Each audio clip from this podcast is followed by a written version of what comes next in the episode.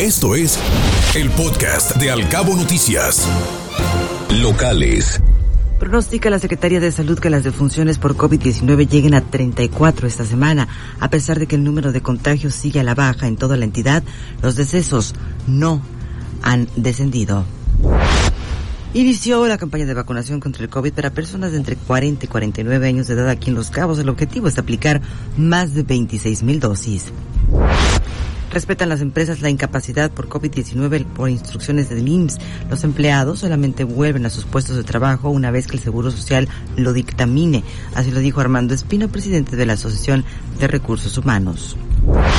Desaparecerá la API y llegará a Cipona para administrar el puerto de Cabo San Lucas. Será a cargo de ello la Secretaría de Marina. La concesión del recinto portuario vence en el mes de abril busca la Universidad Autónoma de Baja California Sur fortalecer su presencia aquí en Los Cabos.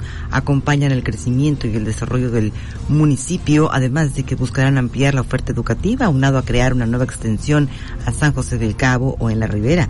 Así lo afirmó el rector Dante Salgado.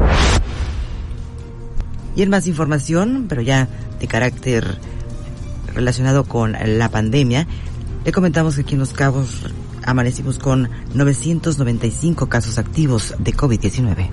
Escuche Al Cabo Noticias de 7 a 9 de la mañana con la información más importante de los cabos, México y el mundo por Cabo Mil Radio 96.3.